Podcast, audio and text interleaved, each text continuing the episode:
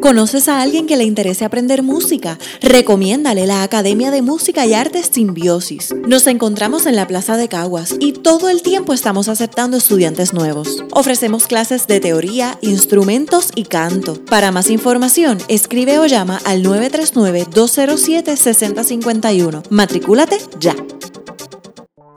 Saludos cordiales y bienvenidos, bienvenidas a otro episodio de Conversaciones Simbióticas. Mi nombre es Cristian García Roque y les presento rápidamente a mis compañeros, al musicólogo Juan Luis O'Halloran. Saludos cordiales. Y al compositor Pedro Emanuel Franco Fraticelli.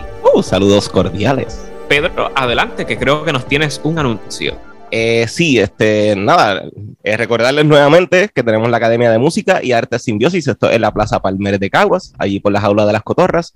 Este, así que si te, si te interesa aprender música o conoces a alguien, tenemos, estamos dando clases de teoría, piano, canto, guitarra, batería, violín eh, vientos metales. Dinos qué te interesa. Eh, escribe o llama ahora al 939-207-6051 para más información. También tenemos el Patreon. Estamos dando información adicional. Estamos eh, dando pues insights de, nuestras temporadas y contenido adicional. Así que si quieres aportar a este canal, pues apóyanos y paga ahí tres pesitos adicionales. Y Pero nada, gracias. Gracias a todo el mundo que nos apoya, ¿verdad? Y estamos comenzando una quinta temporada. estamos bien pompeados. Hay, hay mucha cosa buena para, esta temporada, así que seguimos. Cristian, adelante.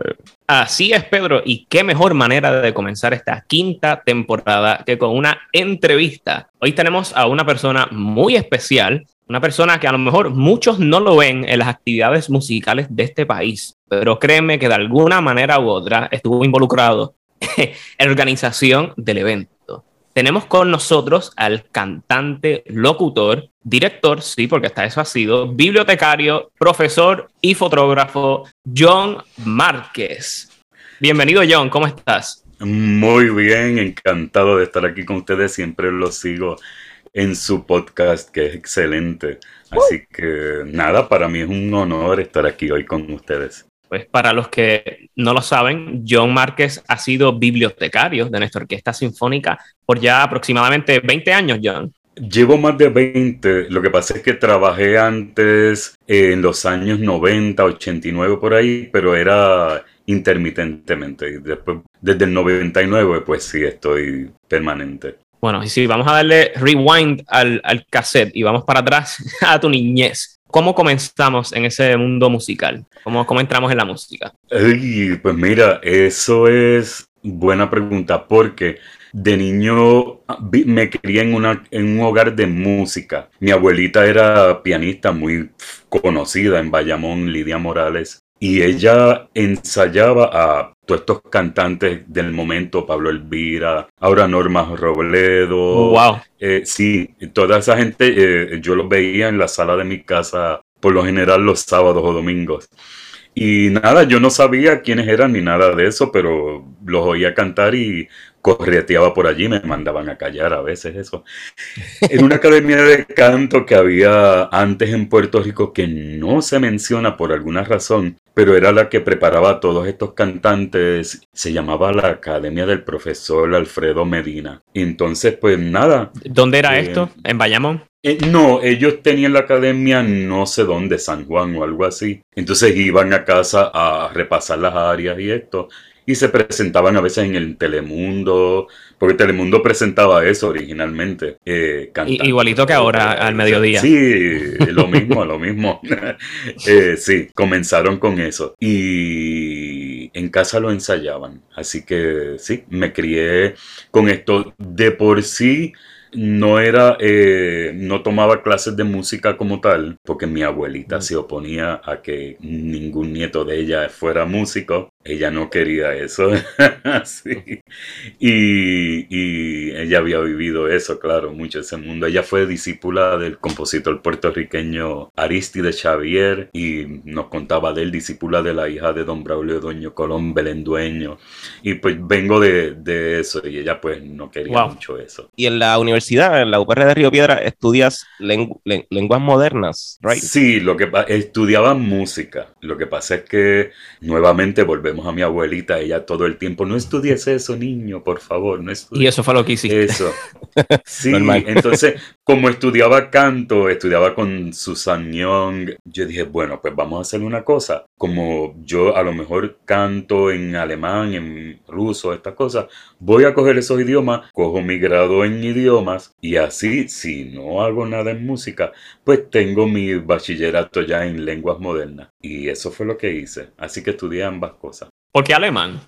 Porque como, mira, me pasó que yo era parte del coro de la Yupi. Entonces, el primer semestre mío del coro de la Yupi, Carmen Acevedo, la profesora, pone algo en alemán y a mí me dio como que algo como que, ¿qué dice eso? Eh, no sé qué estoy cantando, no sé qué quiere decir, ¿no? Y quise eh, irme a apuntar en alemán en humanidades y así lo hice. Y me gustó mucho. Y seguí, cogí todos los cursos. Eh, ¿qué, periodo fue que estabas en la UPR de Río Piedras? ¿Qué años? Bueno, es del 80. 1980. Exacto, del 80 al 89. En 1980. Sí, que fue el, justo ahí que entró Carmen Acevedo también. Entramos ese grupo del coro que eh, luego comenzó a hacer eh, todos estos conciertos con la Sinfónica, con John Barnett y hacíamos muchas cosas en esa época con la Sinfónica. ¿Verdad? Estuviste nueve años en la UPI, eso es un montón. sí, por lo mismo. mire, si hubiese podido me quedaba toda la vida porque yo, originalmente eh, yo quería estudiar arqueología, pero eso no existía en Puerto Rico y también me gustaba la música, así que estudié música. Finalmente, cuando iba como por el cuarto año, ahí fue que dije, mm, vamos por idioma y empecé idiomas y me quedé. Y nada, en esa época, como cantábamos en el coro, teníamos la famosa exención de matrícula y nos pagaban todo. Eh, por cantar, así que pues tenía la oportunidad de, pues, estudiar hoy día, pues eso es, más dificilito. No, y antes era más, accesible también. Eh, oye, ¿y, qué, maestra, qué maestros tuviste en, la UBI? Porque esos, años, ahí tuvo Francis Schwartz, maybe. Sí, seguro que sí, Schwartz, eh, gran amigo. Schwartz estuvo Carmen Acevedo, estaba Donald Thompson. nice. Somos fan de Donald Thompson. Cabrer, este, estaba Font, eh, Gustavo Batista, eran, eh, eh, fue un periodo que coincidió con que el departamento de música, que era una covacha debajo por allí de la torre, se muda a su nueva sede, que era el edificio que originalmente era de farmacia, creo, o no me acuerdo, sé que tiene una cúpula de astronomía. Y nos mudaron para allá, en un lugar nuevo con nuevos profesores, todo, y me atrevería a decir que fue la mejor época del departamento de música de la UP. Uf, eh, entonces te gradúas ¿verdad? Pero, pero está, estabas estudiando música de voz, eras cantante. Sí, voz, eh, eh, sí, entonces... Y pues, te, te, voy a preguntar, por aquello de preguntarte, yo creo que es obvio, pero ¿qué, qué tipo de voz eras? wow, eso me daba mucho problema. Hasta para la clase de solfeo me daba mucho problema, porque eh, cuando era el solfeo entonado, tenía que entonar al igual que los demás y, y era todo en clave de sol y yo no llegaba a las notas. Y yo tenía que estar para poder entonar estas cosas que estaban en clave de sol. Pues la voz me dio mucho trabajo, pero sí, soy bajo. ¿Cuál es tu registro? eh, eh, a rayo. Mira, en esa época la voz era mucho más grave. Eh, ahora, yo creo que con el tiempo cantando, dando clases, aquí lo otro, como que se ha subido.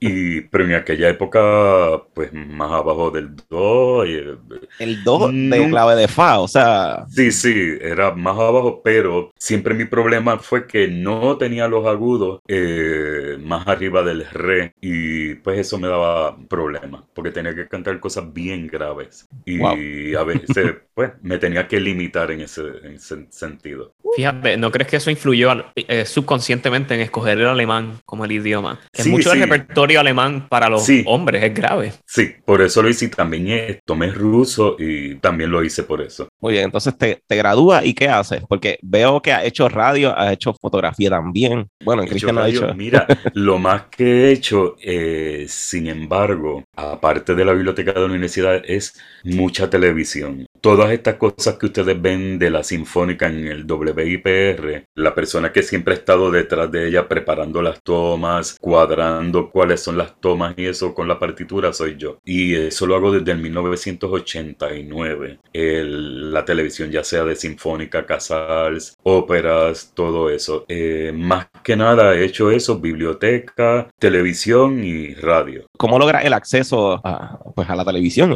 ¿Es la misma pues eh, no, eh, en mi vida ha sido muchas casualidades. No muchas de estas cosas yo las, ¿cómo te digo? Yo, no las tenía, ay, yo quiero hacer esto, yo, yo cuando sea grande quiero hacer esto. No. Este, no, fueron, por ejemplo, cuando yo estaba trabajando en mi primer trabajo en la Sinfónica con Maestro Pavón, era el ballet La Calinda. Entonces, eso fue en el 89 y trabajamos preparando esa música, copiándola, corrigiéndola. Y, A mano todo. Ah, hubo parte en computadora, que de hecho lo puse hace poco por Facebook, que fue la primera vez que se hacía en computadora un trabajo para, en notación para la orquesta. ¿Sabes qué año más o menos? 89. Eso fue en el verano del 89 y trabajamos mucho en eso. Y entonces pues después vino el huracán Hugo, creo, si mal no recuerdo, y dañó toda la presentación del ballet. Pero recuerdo que mientras estábamos preparando eso, Maestro Pavón sale un momentito y trae al director de la orquesta, al gerente general. Y me dicen ambos que si yo podría hacerlo de televisión. Y yo le dije, sí. Dije que sí, en esa época yo era bien presentado y, y jovencito. Y, y yo le dije que sí. Ahora, con la edad que tengo, yo dije, yo no, mm, mm, mm, ponerme a hacer esas cosas tan importantes y de esa envergadura tan jovencito, pues quizás era un atrevimiento de mi parte, pero lo logré. Qué bien. Te metiste en la boca del lobo, pero así, sí, sí, sí, así es que se aprende. Hice muchas cosas que, que, cuando yo las miro copiando música para estos compositores, Campo Parsi, este, todos estos de la época, eh, haciendo televisión con, y era con gente fabulosa eh, y yo lo que tenía era veintipico de años saliendo de la universidad que, wow, eh, fue excelente oportunidad y, y, de verdad que doy las gracias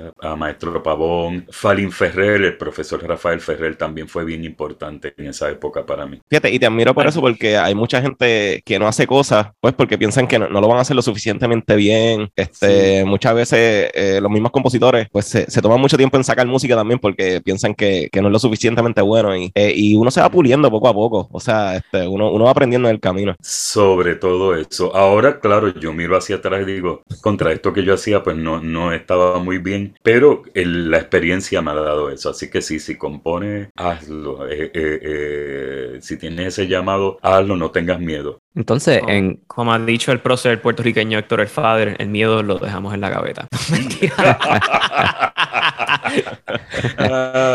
Entonces, en cuestión de la biblioteca, ¿cómo llega a ese ambiente de, trabajar con partituras como pues mira, Juan Luis, también casualidad. Estaba un día en el departamento de música de la UPI y me llama el profesor Rafael Fer, Falín, como todos le llamamos, llamábamos, bendito. Y él tiene una caja enorme allí de partes de un ballet y me dice que necesitaba ayuda para preparar ese ballet y yo voy y digo, ¿y cómo es esto? Entonces lo que pasaba fue que en ese momento subía ballet concierto y ellos le envían la música, creo que era Lago de los Cisnes, a la sinfónica para prepararla. En esa época preparar un ballet era horrible porque no es como tú lo ves ahí en la en que vino escrito eh, en esa época que si yo quiero el padre de que se añade en tal año, que si yo quiero esto, y está llena de... el Frankenstein.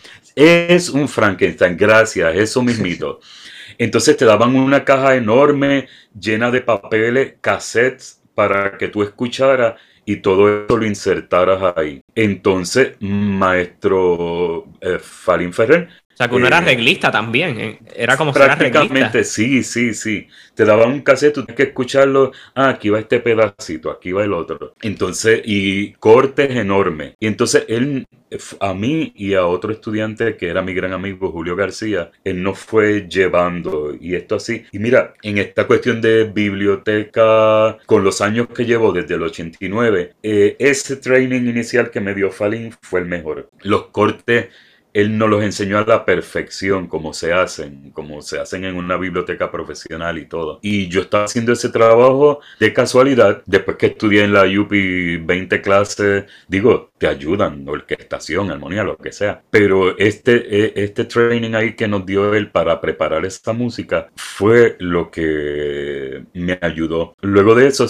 eh, hicimos otros ballets y también era el mismo lío, me acuerdo, Don Bote, cosas así. Y eso fue como desde el 1986 hasta el 1989 que hago, eh, pasamos a hacer el ballet La Calinda que les mencioné. Y ahí pues ya trabajé eso dentro de la orquesta.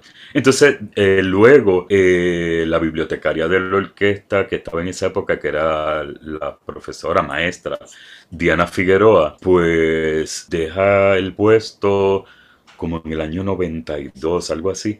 Entonces me invitan para estar en él y por alguna razón dije que no. Y luego, como en el 94, finalmente pues acepté y, y entré a la orquesta. ¿Verdad? Este, para, para los oyentes que no necesariamente estén familiarizados con la orquesta, o sea, con la, con la biblioteca de la orquesta sinfónica o que no sabían que la sinfónica tiene una biblioteca, ¿cuál, entonces sería el, rol de tener la biblioteca junto a la orquesta? Mira, eh, déjame ver si, si puedo cambiar algo. Eh, eh, muchas veces, quizás por la traducción del inglés library, se le ha dicho a la biblioteca, biblioteca, pero más que nada es un archivo. Eh, nosotros lo que tenemos allí es toda la música que ha tenido la orquesta desde el día 1 en el 50 y pico hasta hoy día y esa música eh, se usa todavía. Por eso es más archivo, porque es de uso. O sea, yo no tengo allí cosas que digan, no, mira, esto es un documento histórico y quizás algunos sí y no se usan, pero casi todo se usa. Así que toda esta música que la orquesta fue comprando desde que comenzó, eso se va catalogando. Eso sí, se le da un número de entrada, no como las bibliotecas normales que por orden alfabético, etcétera, sino tiene un número de entrada. Si tengo pues el número 1000, pues la próxima, aunque sea Beethoven, Mozart, es el 1001 y así sucesivamente. Interesante. Pregunto, aparte de la Orquesta Sinfónica, digo, yo sé que nosotros, ¿verdad? Hicimos un episodio sobre el ballet de, la bruja de Loíza. Este, Mandamos a Pedro a hacerle una visita Estuvo, este, bien cool, bien cool. Ahí quedó fascinado, le encantó. Sí, pues allí a la orden, todo lo que quieran eh, pueden pasar por allá. Bueno, tú estás en Irlanda cuando venga. Exacto, pero o sea, sí, es, una, es, entonces cualquier persona que desee quizás investigar o, ver las partituras eh, originales, ya sea para, exacto, quizás research o, pura curiosidad, es, algo que está accesible quizás a las personas. Sí, seguro, claro que sí, es una biblioteca del pueblo de Puerto Rico, así que eh, de todos. Eh, todos tenemos derecho a ir y eh, hacer investigaciones. Eso sí, mucha gente a veces, ¿cómo te digo? Me llaman o me escriben, mira, préstame el arreglo aquel o el arreglo tal. Y yo, mira, no, no puedo, esto es exclusivo de la orquesta o algo. Entonces, sí, eh, a veces me dicen, no, pero eso es del pueblo de Puerto Rico. Yo sí, pero eso eh, es exclusivo de la orquesta porque se compró para ella y tiene las marcas de la orquesta y no es para estar cambiando de mano en mano. Pero sí, todo lo que quieran ir a ver, eh, allí está disponible y los atendemos con mucho gusto. ¿Verdad? Reciente, pues, están, cayendo este, uno, pues, un, dinerito, por así decirlo. alguna, algunos de estos dineritos, sé, sé que la, la, banda de conciertos recibió 300 mil dólares, que es súper bueno. Hace tiempo no, no recibía. Eh, ¿La Orquesta Sinfónica ha recibido algún, pues, alguno de estos fondos eh, que haya, haya posibilidad de que eh, de comisión empiezan nuevas, maybe? ¿Cómo, está corriendo eso ahora mismo? Nosotros recibimos originalmente 2 millones y eso se está usando para mm, más que nada infraestructura y recientemente en esos que anunciaron de la banda del concierto, creo que anunciaron un millón más para la orquesta. Eh, sí, eh, eh, se usan, sobre todo está en eso propuesto digitalizar la música, ya sea tener copia digital del original o copiarla en computadora también eh, pueden hacer propuestas a los compositores porque todavía están recibiendo eh, ideas para este dinero. Pero sí nos dieron un chavito. Qué bueno. Sí, porque, eh, o sea, hace unos años atrás, no sé si el año pasado, incluso casi el Festival Casar se cancela. Creo que se canceló al final. Eh, se hizo, sí, una edición bastante pequeña. Sí, y no, y habían también menos conciertos por la temporada. Hubo, creo que era un concierto por mes o algo así, este, por, esta cuestión del dinero. Pero entonces, pues, por lo menos este año parece que esa cosa, pues, está mejorando un poquito, por lo menos. Eso sí, te, digo, según nos tuvieron ese millón que eh, también nos quitaron otro, eh, ya llevan unos años que cada año para el nuevo presupuesto quitan un millón, un millón, un millón, un millón.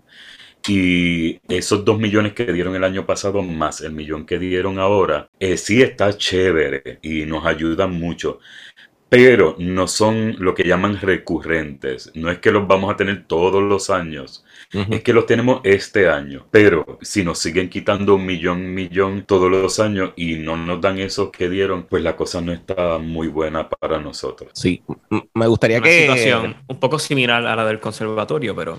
Es lo mismo, lo mismo, lo mismo. qué, curioso, ¿verdad? Es que la misma gente, más o menos. Lo mismo. Eh, me, gustaría que dijeras cómo afecta esto, estos recortes de presupuesto a la orquesta, te tumban, tumban músicos, eh, la música que, que, comisionan también. Este, ¿Cómo afecta estos recortes a, la, orquesta eh, sinfónica? Eh, es horrible porque estos recortes lo que hacen es que no vas a poder pagar la plantilla de la orquesta, no tienes dinero para ello. Y lo, y otro es que lo que ellos hacen es que cada año, si se retira un músico, ellos te llaman de la oficina de OGP o de presupuesto y te dicen, mira cuántos músicos tiene actualmente la orquesta. Entonces, bueno, tengo 70, pero tengo 5 plazas disponibles. Y no, no, no, no. ¿Cuántos tienes ahora mismo. Ah, pues 70. Ah, pues tienes presupuesto para eso nada más. Y con eso indirectamente o directamente te cobraron los fondos para esos músicos.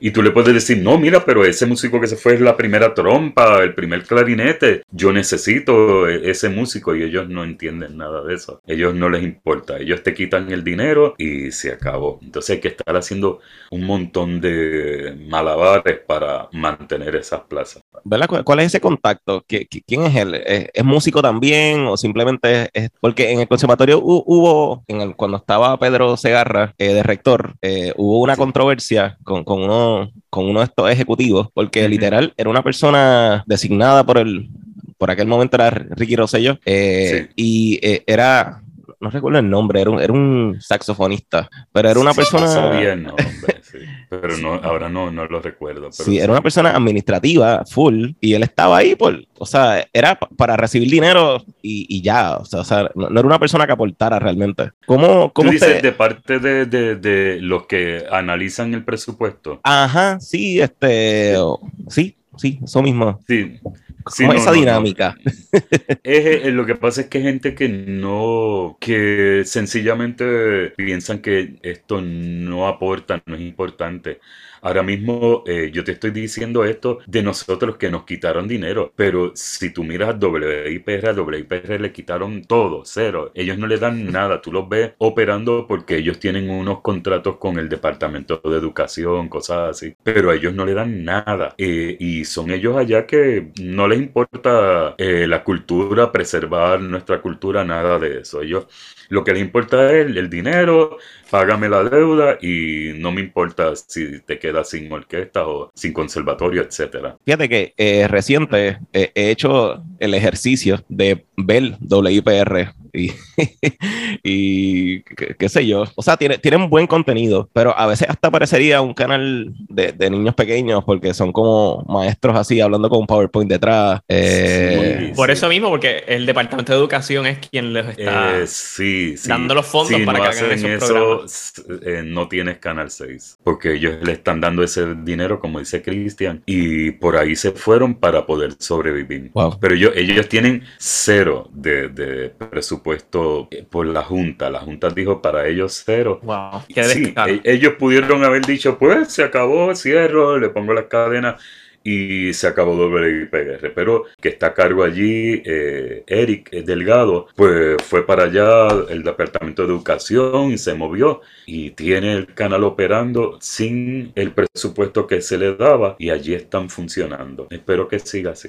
Sí, sí, es que... No, muy necesario que es el canal. Exacto, eso mismo. Porque lo es. No, no, vemos el potencial de tener un canal pues del pueblo, como quien dice. Y bueno, lo mismo que hace el conservatorio, la orquesta sinfónica y todos estos grupos independientes. Eh, sí pues no tenemos a veces canales para pues, visibilizar lo que nosotros hacemos eh, y, es necesario. O sea, este, el mismo José Camuy, ¿verdad? que ahora está en ProArte, eh, siempre nos daba un, espacio para nosotros promocionar los conciertos y hablar de nuestra música. Y pues ahora mismo no lo tenemos. Tenemos el podcast, ¿verdad? Que esto es autogestionado. Este, hace poco estaba en un, en un ensayo eh, con Kimberly, ¿verdad? Y Cristian, y ella dijo algo que, que me chocó un montón, y, y es que todo, todo lo musical que está pasando ahora mismo es autogestionado. O sea que eh, quienes, quienes estamos haciendo música ahora mismo es porque creemos en esto, pero eh, literal, eh, pues bien cuesta arriba. Este, nadie nos está dando dinero de nada.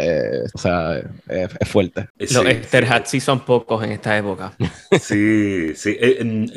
lo malo en Puerto Rico, a diferencia de otros países, nos pasa eso que la cuestión esta de patronazgo, estas cuestiones, no lo hay como en otros países que la gente cree en artistas y ponen su dinero en ellos.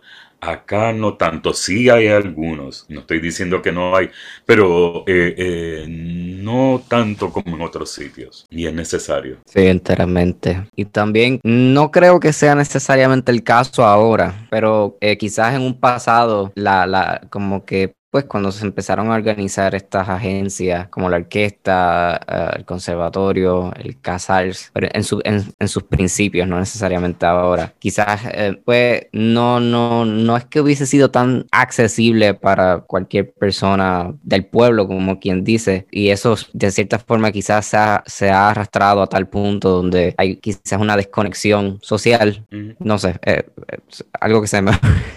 un pensamiento que apareció de momento. Sí, no, no, eh, eh, eh, ha sido así. Y mencionaste las agencias, pero hay algo de las agencias que quizás no se dice mucho, pero las agencias que han tenido mucho que ver con la política, Juan Luis.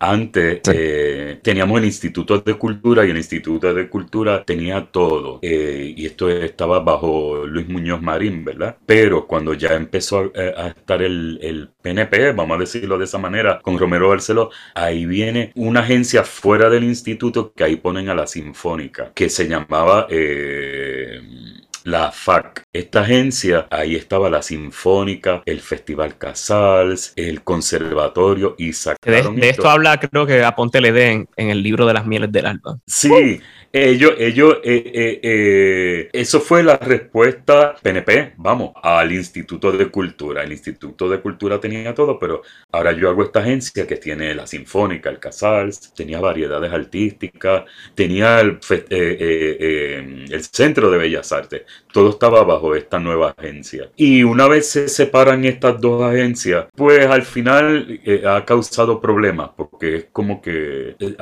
al estar todo separado, pues eh, hay más problemas en el sentido de presupuesto también. Sí, enteramente. Yo, eh, bueno, pues, pues hace, hace, un, digamos, hace unos meses atrás tuve que, que no, no, quiero decir hacer una investigación, porque la verdad es que está limitado. Estoy por acá, estoy trabajando con lo que encuentre, este, pero más relacionado con, pues, con el Festival Casals y pues, con, con la agencia que administraba e, ese conglomerado de, de, instituciones. Y, y, sí, ahora mismo no, no tengo el no tengo los números conmigo, pero eh, en su primer año eh, de operación, o sea, este, esta agencia recibió mucho más dinero de, lo que se estaba, de lo que se le estaba asignando al propio Instituto de Cultura. Y estaba esta cuestión de, a, qué le estamos dando prioridad, a qué no le estamos dando prioridad, y, estos choques ideológicos de, vaya, porque pues, estábamos, pues era, era otra época, el pensar era distinto, también la ideología era distinta, o la idea era, la idea era siempre de, que no, vamos a traer estas agencias y estas instituciones a, a cultural eh, la gente de la forma que el Instituto de Cultura no lo estaba haciendo. Así que no, definitivamente es un tema bien interesante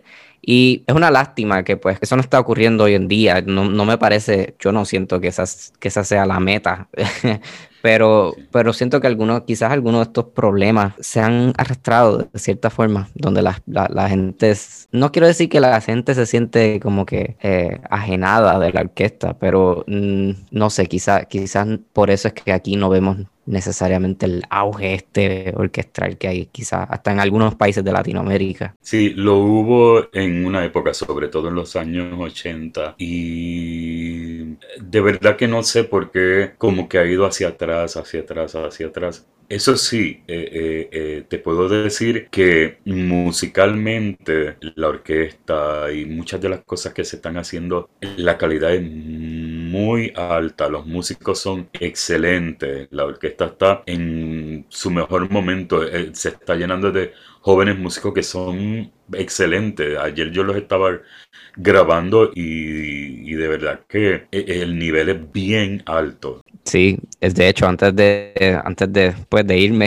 a estudiar por acá, este, yo dije, pues, el último concierto que yo vaya a ver tiene que ser de la Sinfónica y fui al, al que se hizo de películas, este, que trajeron, eh, me parece que era un taller eh, que tenían estudiantes de dirección. Ah, sí, sí, sí, sí, ese taller lo trajo el director Ángel Vélez, lo hacen en distintas partes en Estados Unidos y nos tocó a nosotros en ese momento. Fue muy bueno. En cuestión de eh, curiosidad mía, este, en cuestión de scores de películas de cine, ¿se maneja de la misma forma que se manejaría piezas tradicionales? Porque sé que pues mucho de este de, este contenido pues está activo todavía pues en, los medios, tú sabes, como en, la, televisión, en el cine, todavía son cosas que se están tocando. Yo no sé necesariamente cómo funcionan los, copyrights, si eso es algo que se puede transmitir o... Sí, te entiendo, Jolín. Mira, es distinto por lo que acabas de decir, tienen derechos, pero eh, muchas de las cosas que toca la orquesta o que tú escuchas por ahí,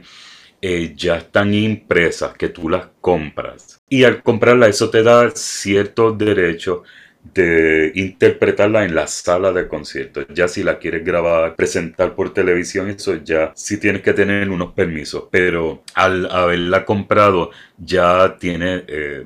Hasta cierto punto, el derecho de interpretarla cuando quiera, cuantas veces quiera etcétera. Se da mucho con la música de John Williams, está lo que se llama las Signature Editions, que están a la venta y ahí está todas estas cosas, E.T., Star Wars, Raiders, todas eh, eh, las puedes comprar. Sí, hay otras que son de alquiler y cuando las tocamos, pues tenemos que pasar por el proceso de alquilar y eso ya requiere unos permisos, eh, si la vas a transmitir, si, ah, antes yo marcaba un bloquecito que decía se va a transmitir o no se va a transmitir y ya. Ahora no, ahora es que si streaming, que si el streaming va a estar a quedarse permanentemente, que si va a ser en vivo y no lo vas a dejar, un montón de opciones que antes no, la, no existían para mí y para nadie, que ahora tienes que, que cambia el negocio este de, alquilar música. Oye, John, y hablando de cambios en, en el negocio general de, pues, de, la, de, la, música y de los bibliotecarios, ¿cómo, cómo han, han, hecho la transición a digital? Me explico, hay músicos que estén utilizando, porque los he visto, que utilizan sus tablets, por ejemplo, al momento de tocar, ¿cómo, cómo manejan eso del lado de, de la biblioteca? Mira, sí, este ellos lo hacen, yo, nosotros siempre le ponemos la música en la carpeta tal cual, el papel. Y ellos son los que la retratan y la pasan a la tableta y, y ellos la usan.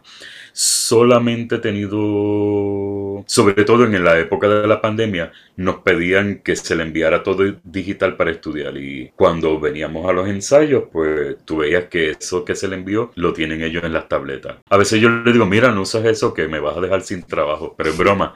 Este, pero yo sé que eventualmente pues se va a mover a eso.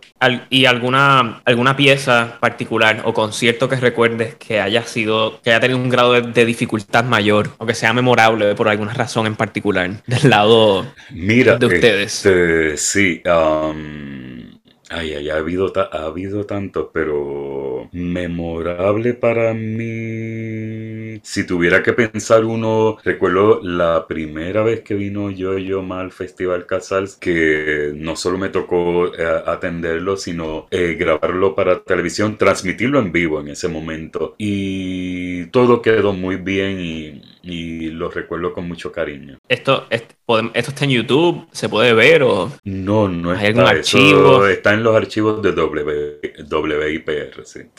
pero para mí ese fue especial.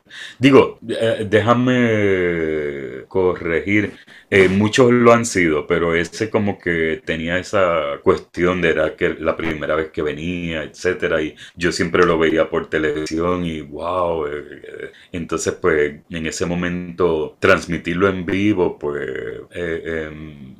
Y, y, como era él como persona, que era tan buena persona, eh, eh, me acuerdo que yo estaba al lado de él y, me dijo, aguántame el chelo. Y yo, ¿what? no, pues, y, lo hizo con los músicos, mira, eh, aguántame aquí, pruébalo. Y no solo eso, que ya yo había tenido con él antes y con su agente unas conversaciones porque él vino a tocar antes de eso una boda de un amigo que se casó en la catedral aquí en San Juan, pero él no trajo su chelo. Entonces él quería que le prestara un chelo acá. Y yo fui a los chelos de la Sinfónica y le dije, mira, necesito un chelo prestado para, yo, yo, más. Sí, sí. Eso parece un chiste. Un chamaco ahí. así me, me, lo dijeron, me dijeron, ¿qué, John? ¿Qué te pasa? Este, yo sí necesito un chelo este, para una boda. Y ellos, ¿what? Entonces, pues, yo, de lo que yo creía que todo el mundo iba a pelearse por hacerlo, todo el mundo me empezó a decir que no, que no, este, no, porque Michelo, no, este, eh, yo, yo más, como que no se atrevían. Entonces, finalmente, uno de los de la orquesta, Che, eh, me dice, pues yo lo hago. Entonces fue y le llevó el chelo a la boda, yo, yo más tocó, era un sábado, creo, al otro día domingo, yo, yo más lo invitó a desayunar, le regaló CD, todo, y Che siempre me agradece esa oportunidad, si se puede decir. a lo mejor eso es algo que yo, yo más en todos los, todos los lugares que visita. Como que, fíjate, voy a pedir un chelo random. Sí, sí, eh, sí. O a lo mejor no, pero fue un momento que... Sí, y de hecho, cuando la gente me llama y me dice que necesito un chelo para yo yo más, y yo, ¿what? ¿Qué? Este... Eh, me acuerdo que yo, ah, la, la, chelista Solimar, que ella tiene también un programa por Facebook o Instagram. Sí, desde la tril. Eh, desde la tril. somos fans, somos fans. sí, pues le dije a Solimar, mira, para yo yo más. Entonces ella me dijo como que su chelo había que ajustarlo y no se atrevía. Entonces me acuerdo que yo yo más le prestó el chelo para que ella lo probara en ese primer ensayo que fue. Entonces ella me dijo, mira, no le presté el chelo, pero él me prestó el chelo a mí. nice. Eh, hablaste ahorita de las grabaciones y eso es algo que siempre me ha llamado la atención. Eh, ¿qué, hacen con estas grabaciones de, los conciertos de la Orquesta Sinfónica? ¿Esto es para puro archivo, como tú decías ahorita, o tienen... Pedro, es Esa es buena pregunta, porque a través de los años todas estas grabaciones permanecían en WIPR. Hubo un tiempo que WIPR eh, las decomisaba. Eso y todo lo demás. Y sí, entonces hubo... Cuando decimos decomisar es que, es, o sea, delete. Mira, eso, Cristian, decomisar es que van, hacen un Al roto. Sí, hacen un roto. Borrón y cuenta nueva. echan todo ahí, lo tapan con testigos y todo de que esto se decomisó. Entonces, eh, sí. entonces nos llamaron. le hacen un velorio. Ajá. Ajá. Ni, velorio, es súper impersonal ahí. Un rotito. así, así es. Entonces eh, eh, nos dieron la oportunidad de rescatarlas y esas grabaciones pues pasaron a la orquesta. La mayoría eran del Festival Casals y se pasaron a digital y esto está allí. Eh, Pedro, fuiste a mi biblioteca hace poco no sé si recuerdas, detrás de donde estábamos hablando, había muchos eh, estuches. Eh, sí, cassettes. como cassettes, sí. De, entonces, muchas de, hay muchas grabaciones allí del festival. No son de mi biblioteca, son, le pertenecen a, al Museo Casals, eh, pero yo las tengo allí. Em, yo sé que estamos un poquito cortos de fondos, pero eh, deberían hacer un- una plataforma de streaming de la Orquesta Sinfónica. Yo- y yo lo pensé. todo por ahí. Pues mira, me encanta, tienes toda la razón y lo voy a llevar, sí. Este, eso sí, hay veces que hay conciertos que los artistas nos decían, mira, lo puedes pasar una sola vez, después no lo puedes pasar, depende del- de los contratos, pero en general sí. La, la cadencia no me gustó cómo quedó. Eh, borra. Eh, sí, correcto. Me- me desafiné, me pasa. Sí, Sí. sí, sí. Y allí yo tengo también grabaciones en Reel to Reel desde el primer concierto de la Sinfónica eh, de los años 50, 60. eh, tengo allí todas esas grabaciones. Wow. O sea que tiene que haber mucha música puertorriqueña también ahí, de compositores, ¿verdad? Como Campos Parsi y todo esto. Todo Muchachos. que- oh, sí, sí, ahí está. Ahí está. Uf. Sí, todo Que esos muchas veces pensamos eso. que todas esas cosas no se documentaron y sí se documentaron, es que simplemente no tenemos acceso a esos documentos. Correcto. Eh, hay algunas que ya están como en mal estado. Y quizás si tú me dices, mira, John, quiero oír esta grabación del año 60, de-", pues yo te voy a decir, mira, esa cinta si la pongo se puede partir y no sé. Pero si las tengo allí, habría que ver si se pueden darle algún tipo de tratamiento para rescatarlas y ponerlas online. Eso es un buen proyecto. ¿Verdad? Y un, y un Robin Hood así musical que, que las coja y las suba a YouTube. Eso, eso sería como que ilegal o algo así. No, no, no, no. No, no, nosotros lo podemos hacer. De hecho, en creo que en Navidad, creo no, lo hice. En Navidad yo llegué a poner eh, la máquina Reel to Reel corriendo y, y toqué parte de un concierto del 1983, algo así. Pero Entonces- sí, sí, se puede hacer. O sea que ahora, ¿verdad? O sea que ahora mismo hay un montón de grabaciones en Terrap en algún lado de Puerto Rico. Full.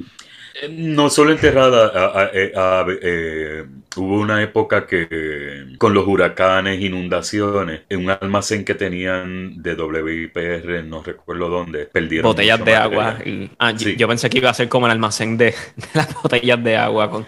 Sí, no, ellos perdieron mucho material por a causa de una inundación grave que tuvieron y ahí perdieron mucho. Pero sí también han tenido material pues, que se decomisaba.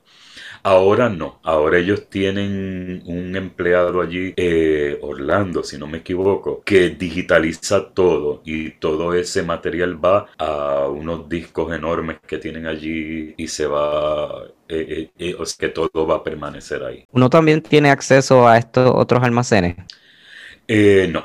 Ok. No, no, no.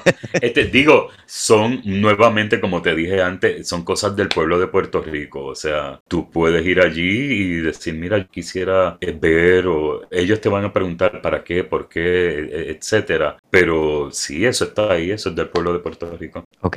Eh, yo tenía una pregunta, una preguntita hace un rato. Eh, la biblioteca de la Orquesta Sinfónica funcionaba como un archivo. Yo sé que el Instituto de Cultura tiene su, su archivo también de partituras y, Sí. y diferentes cosas. Eh, hay, hay, ¿cómo lo pongo? Hay, hay colaboración o, cuál- o cuán, cuán es la, cuán amplia es la conversación entre, entre los diferentes archivos musicales que hay en Puerto Rico. Mira, hace poco yo estaba hablando con la archivera general de eh, Hilda Teresa y le dije, en forma de broma, le dije, mira, tú me deberías pasar a mí todo lo que es de música, de orquesta para la sinfónica, porque aquí nosotros la tocamos, allá se queda simplemente almacenada en y no se usa. Nosotros sí le podemos dar uso. Pues ella se rió conmigo, pero eh, eso no va a pasar, claro está. Este, pero mm, no lo hay, Juan Luis. Eh, eh, eh, es cuestión de, de, ambos archivos, mm, por desgracia, no lo tenemos. Y a veces he pedido cosas para usarlas en la sinfónica y te la ponen un poquito difícil en cuestión de... porque ellos quieren como que los derechos del compositor, que está bien, está muy bien. eh, ellos quieren protegerlo, pero a veces en la cuestión de protegerlo eh, van a- más allá de quizás lo que se eh, el- lo que deben. Porque muchas de estas cosas se hicieron para el Instituto de Cultura, se hicieron para la Sinfónica y nosotros las podemos tocar. Entonces ellos piensan a veces que, que no, que, que tiene que mediar unos permisos de los familiares de aquí, que si Burocracia. sí, y, y, y, pues eso puede mejorar, pero yo sé que, vamos a decirlo así, va a mejorar, vamos. Bueno, pues si hay alguien del Instituto de Cultura escuchando, este, no sé, pasen un par de partituras allá, quizás no las tienen que mover todas, pero faciliten el proceso, porque me imagino, o sea, yo he visto, ellos se han movido a, digitalizar, están digitalizando y han subido los catálogos de, todo, de todas las partituras que tienen, que uno puede, quizás aunque no necesariamente esté digitalizado, uno puede ver que tienen, y, y me consta que hay cosas para orquesta. Eh, que me preguntaba, o sea, cuán fácil es para la orquesta sinfónica coger por lo menos algo prestado de ahí y tocarlo, porque precisamente el instituto eso no se toca. Sí, sí, eso se queda allí, eh, eh, almacenado, bien bonito lo tienen y todo, pero no está vivo musicalmente, no se, no se interpreta y pues, eso hay que mejorarlo. Pues ya oyeron, instituto. La música es lo que escuchábamos, no necesariamente el papel. Eh. Sí. Eh, hablamos del instituto y quería pues decir, decir un comentario de, que hace poco también el, instituto estaba decomisando también cosas eh, históricas, artefactos históricos, el mismo instituto, y ahí tú te das cuenta de la poca conciencia académica e histórica que tiene pues estas instituciones que se supone que, que preserven nuestra, pues, nuestra cultura, nuestra historia eh, nuestro legado, por así decirlo, a la humanidad, por, por irnos, ¿verdad? Pero ahí tú te das cuenta que, que realmente no, no, pues no, no, hay un plan realmente de, de, de preservar estas cosas. Pues. Sí. hay que tener mucho cuidado. Eh, eh, eh, estamos, nosotros somos una generación que, que tenemos mucho, que tener mucho cuidado con lo que hacemos, porque cuando vengan las próximas generaciones no van a tener acceso a muchas cosas o no, no va a haber nada, porque nosotros no tuvimos cuidado en esta generación de proteger esas cosas. Así que hay que tener mucho cuidado con todo esto. Sí, que, sí, que e, irónicamente es una época que tenemos muchos medios de difusión y, y, todo se sabe al instante. Correcto. que, que, creo que eso fue lo que, lo que ha formado también las protestas, ¿verdad? Poco a poco, de, de la gente y la movilización, de que pues ya lo que se hacía antes y quedaba impune, pues ahora mismo queda impune también, pero la gente se, se entera. sí, nos toca mejorar. Vamos a ver cómo lo hacemos. John, y eh, hablando un poco de tu faceta como locutor, que tuviste o, tienes un, programa que, que, se transmite por 91.3, por WIPR, titulado El legado de los grandes cantantes. Cuéntanos un poco sobre eso. Mira, eso fue un programa que hace unos años me llamó el que estaba a cargo de, de la radio, Joel. Ay, ¿cuál es el apellido de Joel? Rivera. Y me pidió el programa Sí, WIPR en Alegro 91.3 tenía un programa antes que se llamaba Los Grandes Cantantes. Y era un programa de media hora y pues presentaban todos estos cantantes. Entonces a mí me lo pidieron de una hora que presentara estos grandes cantantes, pero que a la vez presentara los cantes de hoy día. Y yo le dije que sí, pues como les dije antes, presentado que soy a veces. Y lo hice hasta el 2017 por ahí. Entonces ahí vino la debacle de fondos de nuestro gobierno eh, y en los programas que estaban allí nos pidieron a todos los que estábamos colaborando que no se nos podía pagar nada por ellos eh, si queríamos seguir haciéndolo. Entonces pues en ese momento pues yo dije mira pues yo no puedo y hace como un año nuevamente me lo piden y les dije que sí y ahí estoy todavía haciendo el programa. Ese programa se transmite los martes a las 7 y los domingos a las 6 y toda la semana presento un cantante nuevo. A veces repito, porque si hace dos años lo hice, pues lo traigo con otro repertorio, etc. Y siempre cantantes líricos, ópera, como le gusta a Cristian. Bueno, Caruso. ¿Verdad? Sí. ¿Cuál, de hecho, Cristian puede ser.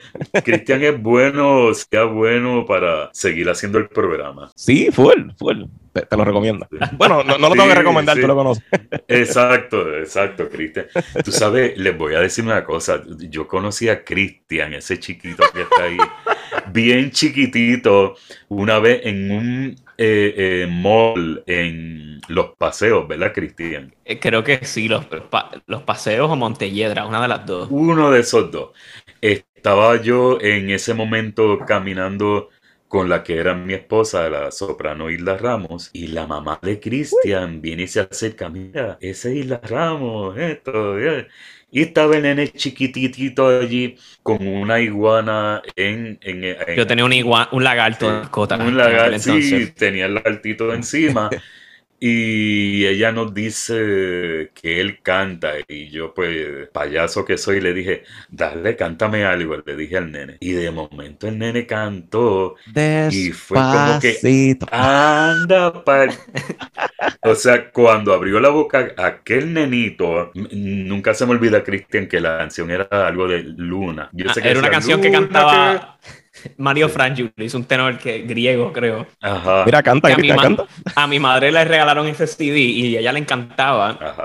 Y ella se pasaba poniendo el CD y pues yo cantaba la canción. Pues cuando el nene abre la boca y yo me quedé como que, ¿what? Y, pero, ¿qué edad tendrías tú en ese momento, Cristian? Mm, como 8 o 9 años, maybe. Sí, chiquitín, chiquitín. 7 o Y 8, por ahí. sí, entonces luego que Isla cantó en Ópera al Fresco también Pagliacci. sí, y entonces después era Bohem. como que yo me acuerdo diciéndole a Isla, mira, ahí está Cristian, el, el nene que conocimos en el, en el mall. Y después veo que Cristian canta en la libre de música aquí.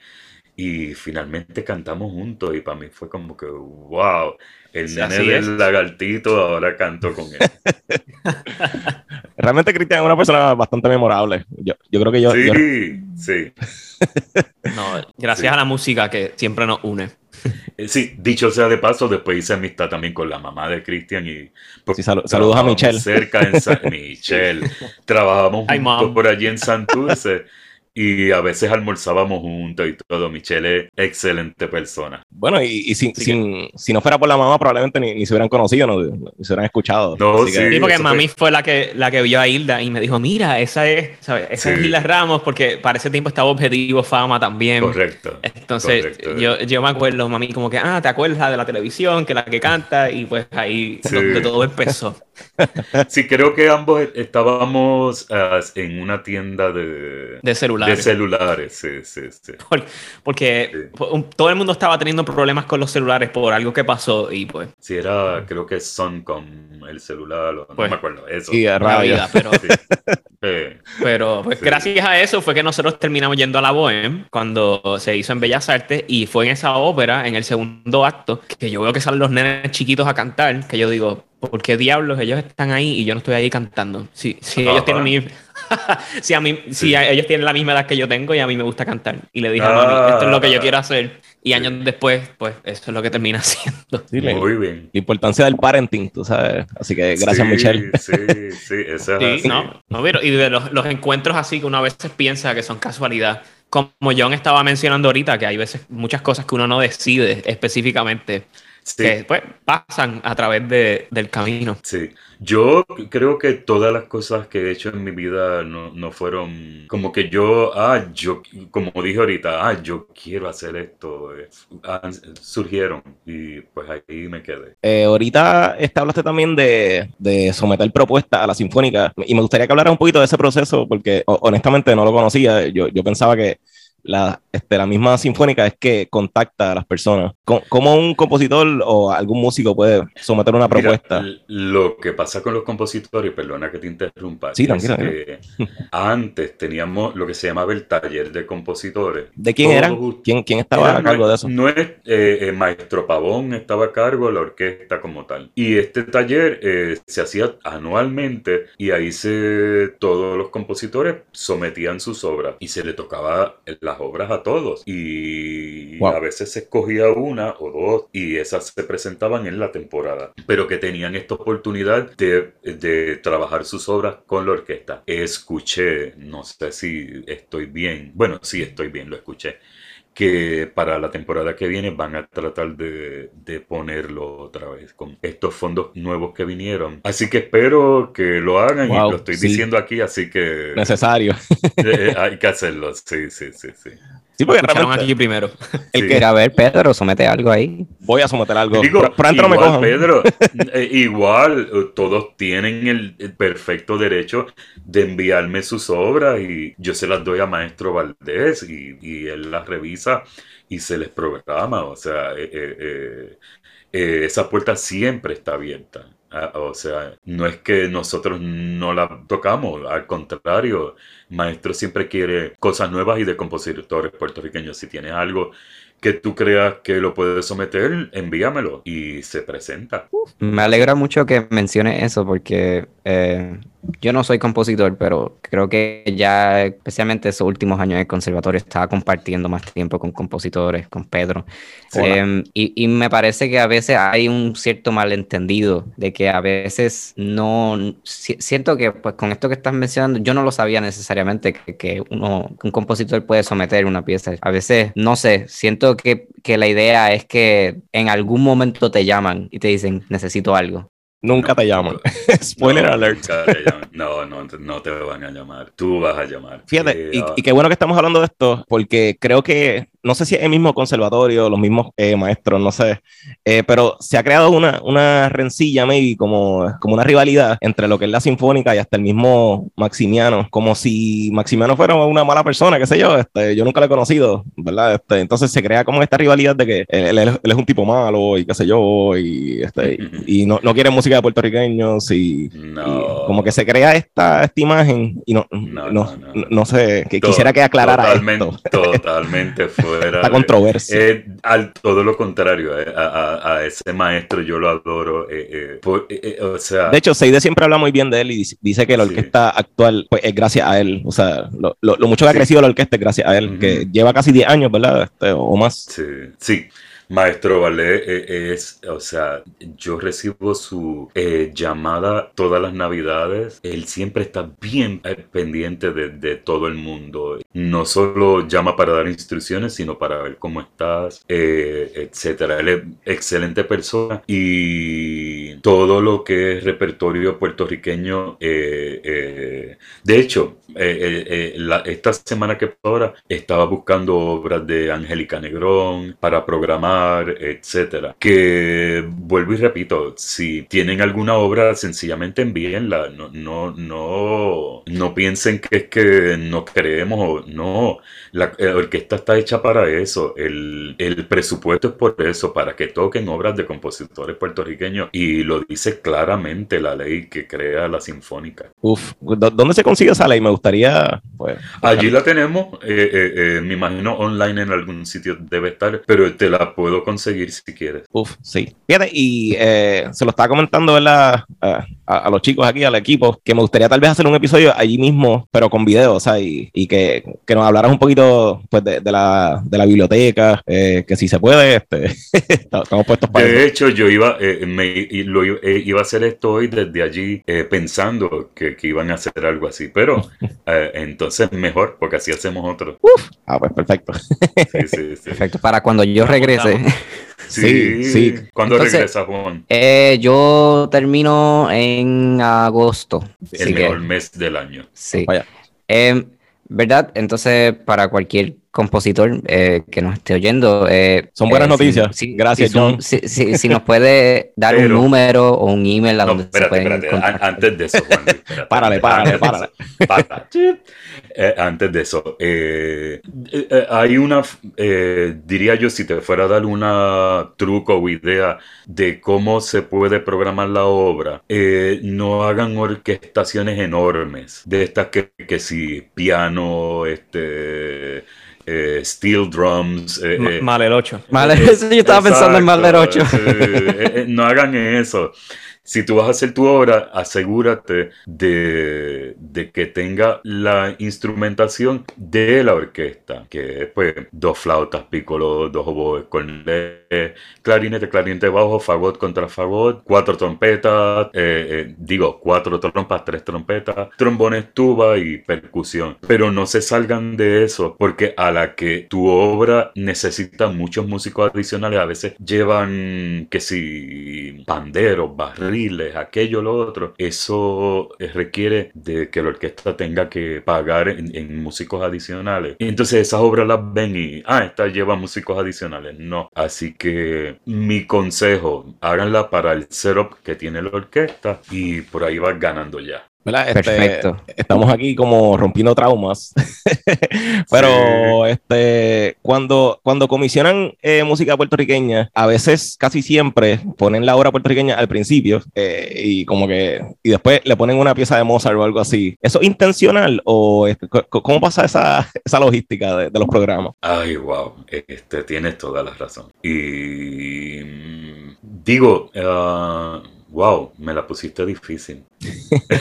Eh, porque los programas lo, hace Maximiano, ¿verdad? ¿O cómo, funciona eso? Sí, o, Maestro Pavón o, Maestro Irizarri. Este, lo que pasa es que a veces las comisiones, eh, diría yo que por el dinero, etcétera, a buscar una manera elegante de defenderme. Este, a veces estas comisiones tienen, o sea, eh, la duración es corta, ¿verdad? Porque pues el dinero que se tiene no es tanto. Y quizás pues se pide que la obra sea de 5 minutos, de 10 minutos.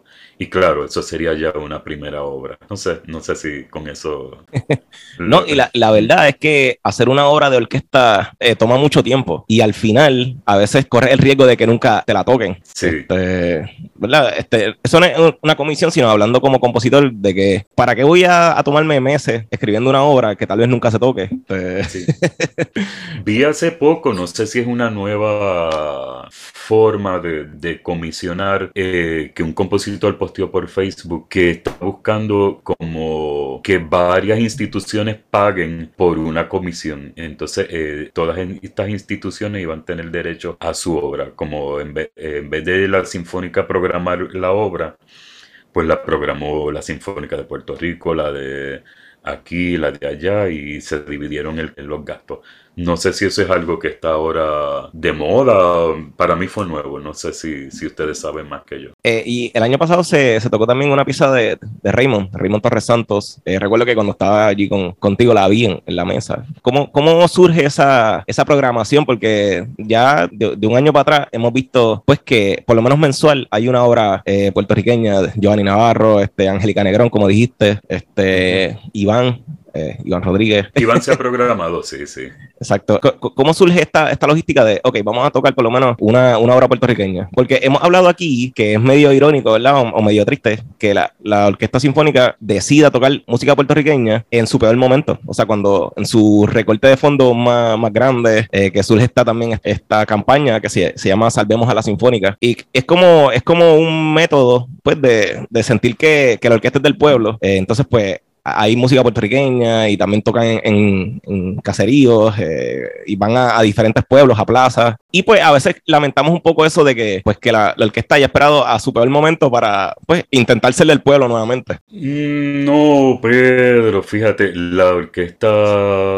Tal vez es algo mío, ¿verdad? Este, pero pues, este, estoy rompiendo traumas aquí este, y cosas de que se hablan por ahí. Este. Desde el tiempo que yo llevo, desde los noventas y... Es más, me atrevo a decir que antes íbamos más a, la plaza, a los residenciales, a todo.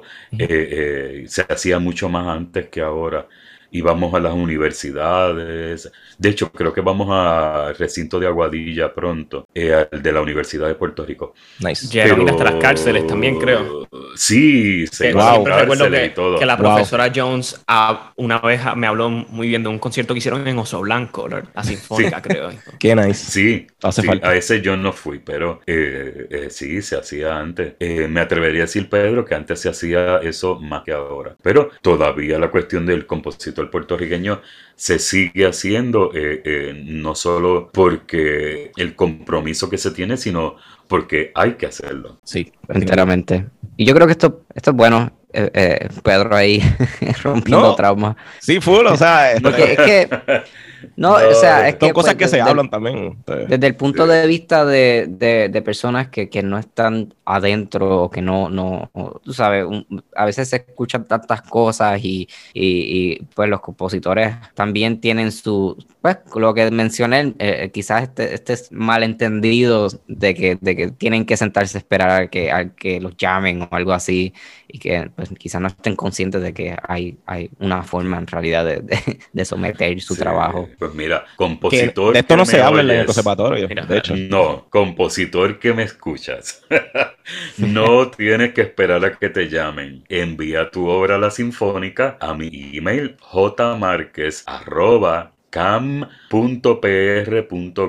Me la envían ahí, yo se la doy al maestro y recuerden lo que les dije primero, la, la instrumentación es primordial. Tienen que tener cuidado con eso. Sí, eh, por lo menos, eh, ¿verdad? Yo, yo estuve en el 2014 en el conservatorio y todo lo que se habla ahí es casi, casi siempre despectivo. No, no sé si esto es culpa de, de las clases de historia, ¿verdad?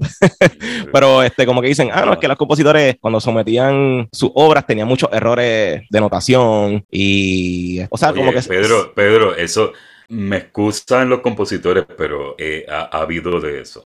No, bueno, y a mí, y a mí, Sí, ¿verdad? A sí, mí me sí. consta también un poquito en la orquesta cuando hacíamos, eh, o sea, en la orquesta de conservatorio cuando leíamos las piezas de compositores. Pero de nuevo, yo creo que eso, yo, yo no creo que señalar eso sea algo malo, porque al, Sí. al- al final del día señalar esas cosas son lo, eh, se supone que es lo que ocurra para que ese compositor entonces se mueva a, a- a perfeccionar su arte. Eh, Sí, pero mira, déjame, y y perdona que los interrumpa. Eso de los errores en notación o, o cosas no es algo de los estudiantes. A veces nosotros teníamos eh, obras de los grandes, Campos Parsi, Amauri y toda esta. y Ah, ok. tenían errores a todo lo que da. Jack Delano era de los menos errores que, que tenía, pero tenía. Este, sí, y eso siempre va a pasar. Así que tampoco es algo para que digan, mira, no, no, o que piensen, ah, no me la tocan eh, la obra por esto, porque tiene errores, o no. Exacto, no. y ¿verdad? Eh, eh, me imagino que cuando hay errores, pues se sientan ambos, eh, alguien de la sinfónica, el compositor, y pues se trabaja como todo. Sí, en mi época, eh, eso, claro, como era todo a mano, eh, caligrafía, pues sí, eso era, pasaba mucho. No estaba cansado y copiaba una línea que no era, cosas así. Estas cosas, como eran manuscritos, había muchos errores. Pero ahora con las computadoras uno lo, lo escucha, entonces uno lo pone y, ah, no, mira, esto aquí está mal, acá está mal. Y lo puedes arreglar. En, en- hoy día ustedes tienen esa ventaja sobre lo- nosotros en hace años. Sí, hay que pensar también que los compositores que se tocan, digamos, en el Festival Castle Smith, ¿verdad? Como, qué sé yo, este Mozart eh, o Beethoven, eh, son, son compositores de hace un montón de años. O sea que es- esas, esas partituras se han pulido con el tiempo. Si, si, si si tenían errores, ya este, pues, eh, otra persona lo arregló. Y, o sea que son, son piezas de, de cientos de años que, que se van puliendo Sí, con el tiempo.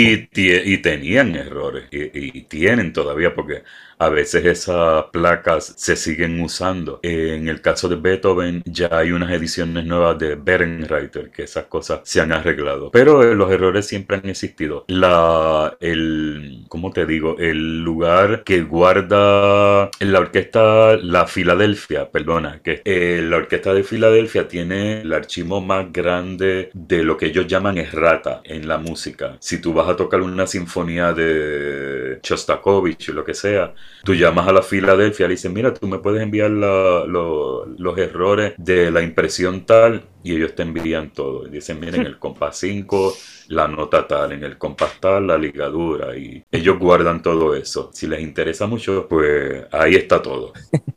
¿no? Y también, pues los compositores a veces tenemos que pensar por 70 músicos, eh, Sí. que pues, que, que se te vaya algo, pues, eh, normal, supongo. Sí, sí, sí. Este, Cuando son obras nuevas, a veces a los bibliotecarios nos envían una hoja de lo que llaman errata. Y entonces nos dice, por ejemplo, Schirmer, Busian Hawks, tú vas a tocar esto por primera vez. Y si encuentras error, eh, anótamelo ahí. Y yo lo he hecho. Mira, John, entonces háblanos un poquito de la, de la temporada de, pues, de, de esta, de esta temporada de la Orquesta Sinfónica que, que van a tocar. Este, ¿Por qué la gente debería ir a la Sinfónica en esta temporada ahora, en la nueva? Ay, Pedro, esta temporada con la cuestión. Hay- hay chavos, hay virus, Con esta cuestión del virus.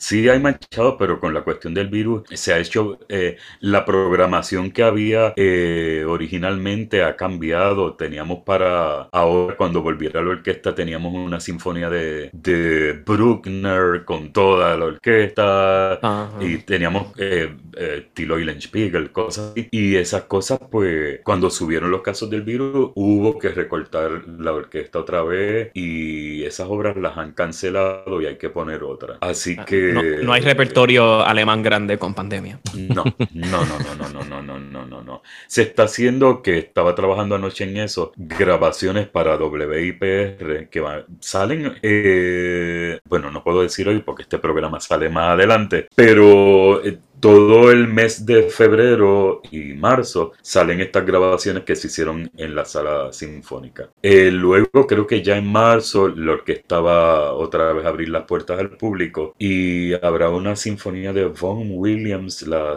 quinta con Maestro Irizarry y de ahí en adelante pues se mantienen al pendiente porque va cambiando. He visto también como videos que están haciendo de, con el Instituto de Cultura y, y como de turismo. Eh, de, de- de qué se trata eso, esos videos que están haciendo la Sinfónica ahora mismo? Eh, mira, eso es que hasta donde yo sé, porque no, no estuve mucho en eso, Turismo dio unos chavitos para esto, buenos chavitos, y quisieron hacer esta conexión con la orquesta y vender a Puerto Rico a, través de, de la orquesta. Creo que salieron muy bien, lo poco que vi se ve- veía muy bien. Sí, están bien chéveres. Vi que grabaron en, en San Jerónimo, que recientemente un grupo de voluntarios restauró, por decirlo así, el, el Fortín, Casablanca también. Sí. Eh, me parece que en la sede del instituto también, creo, no recuerdo, porque son varios, ¿verdad? Sí, sí, te digo, eh, eh, vi uno que otro, te soy honesto, ahí eh, no, no, no los, no los vi bien, vi dos, Ok. sí. Pedro, ¿qué pasó? No, no, no. Este, bueno, pues, pues cre- creo que llevamos casi dos horas hablando. Está- está está súper nice. Tenemos tantas preguntas. Eh, Eh, La- sí, pues hacen más programas. no, pero eh, realmente quería, pues, obviamente agradecerte por tu, por tu gestión en la, la Orquesta Sinfónica. Gracias por, con el programa de hoy, hacerla más accesible también al pueblo. Este, Sí, a veces seguro. sentimos que la Orquesta Sinfónica es como tan, tan aparte de, de uno mismo. Este, incluso nosotros que hemos estudiado en el conservatorio, que se supone que veamos la orquesta como una institución accesible. eh, pero entonces Sí. como que yo, yo no la sentí así y creo que eh, me, me llevó como que un buen pues, un buen sabor de, pues, de la sinfónica en general. Y nada, John, cu- cuéntanos algo. ¿No, este, habías eh, ¿No habías ido a la biblioteca eh, eh, No. antes? No, No, no, no, No, aquella vez que fuiste para lo de la bruja de Loíza, ¿no? no, nunca, nunca había ido este, y, y realmente fue, fue impresionante, me encantó. Sí. Es que, ¿verdad? Yo, eh, pues, Entraste a Hogwarts. Sí, full. Eh, por lo menos yo, yo en, pues, en lo personal, pues tuve piezas bien, hice obras bien controversiales, por así decirlo, en el conservatorio y a veces pues siento que, que- que tengo como, como que el odio de la gente a veces, qué sé yo. Eh, pero nada, realmente me, me sentí bien bienvenido. Eh, ya, lo, ya lo he dicho aquí, eh, cuando fui allí al conservatorio, eh, digo, al- a, a la biblioteca de, de la Orquesta Sinfónica. Así que, este, gracias, gracias John, gracias por, por tu trabajo y No, siga haciéndolo, te cuando necesitamos. Quiera, cuando quiera, cuando quiera, tú me avisas y, y puedes ver lo que quieras. Eso sí, me puedes invitar a un café también. Uh, sí, full, full, eso va. No, no, este, eh, con mucho gusto a ti, al que quiera ir, allí estamos para servirles. Eh, eh, eh, las puertas están abiertas. Estamos en la sala sinfónica del Centro de Bellas Artes, en el segundo piso al fondo. Allí estamos, eh, todo lo que quieran. Claro, si me llaman antes o me escriben, eh, mejor. Sí, por, por Facebook. John Márquez. Así que- sa- sale un Sí. bebé. Ah, sí. ¿Ese eres tú? Tengo que, Sí, tengo que quitarlo. Eso fue por, por algo que había en ese momento y no lo he quitado, pero sí, ese soy yo. Que, que de hecho en tu Facebook tienes tiene fotos bien, bien cool. S- Sales ahí como hasta, hasta guardia de, de, de Plaza Las Américas y todo. Este, está Ah, mira, Cristian sabe por qué es eso. Cristian, tú estabas en eso, ¿verdad? y yo Dale, estaba dale. vestido de. John estaba vestido de guardia y yo de conserje. Porque eso fue un flash mob de Ajá. operático que hicimos en, en Plaza Las Américas con Opera Coquí. Sí, Sí, tienen- eso que estuvo volverlo a bien hacer. chévere. Sí. Lo mejor fue que a mí me pusieron de guardia y la gente me veía parado allí antes del flash mob y me decía, mira, ¿dónde queda Cheesecake Factory? Y yo, pues mira, sigue allí directo a la derecha.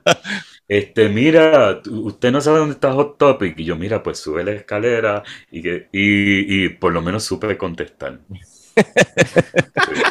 Porque yo era el guardia del, del flash mob.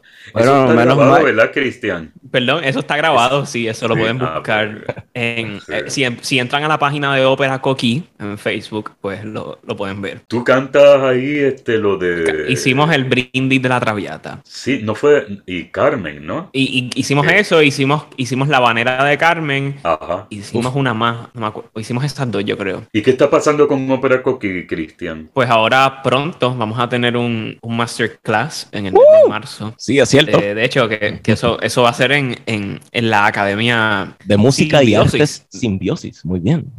Así Ahí que, está, hay, eh, Lo oí, están en Caguas. Yo viví en Caguas. así que hay, hay varias cosas eh, que estamos cocinando, pero por el momento pues tenemos eso en agenda.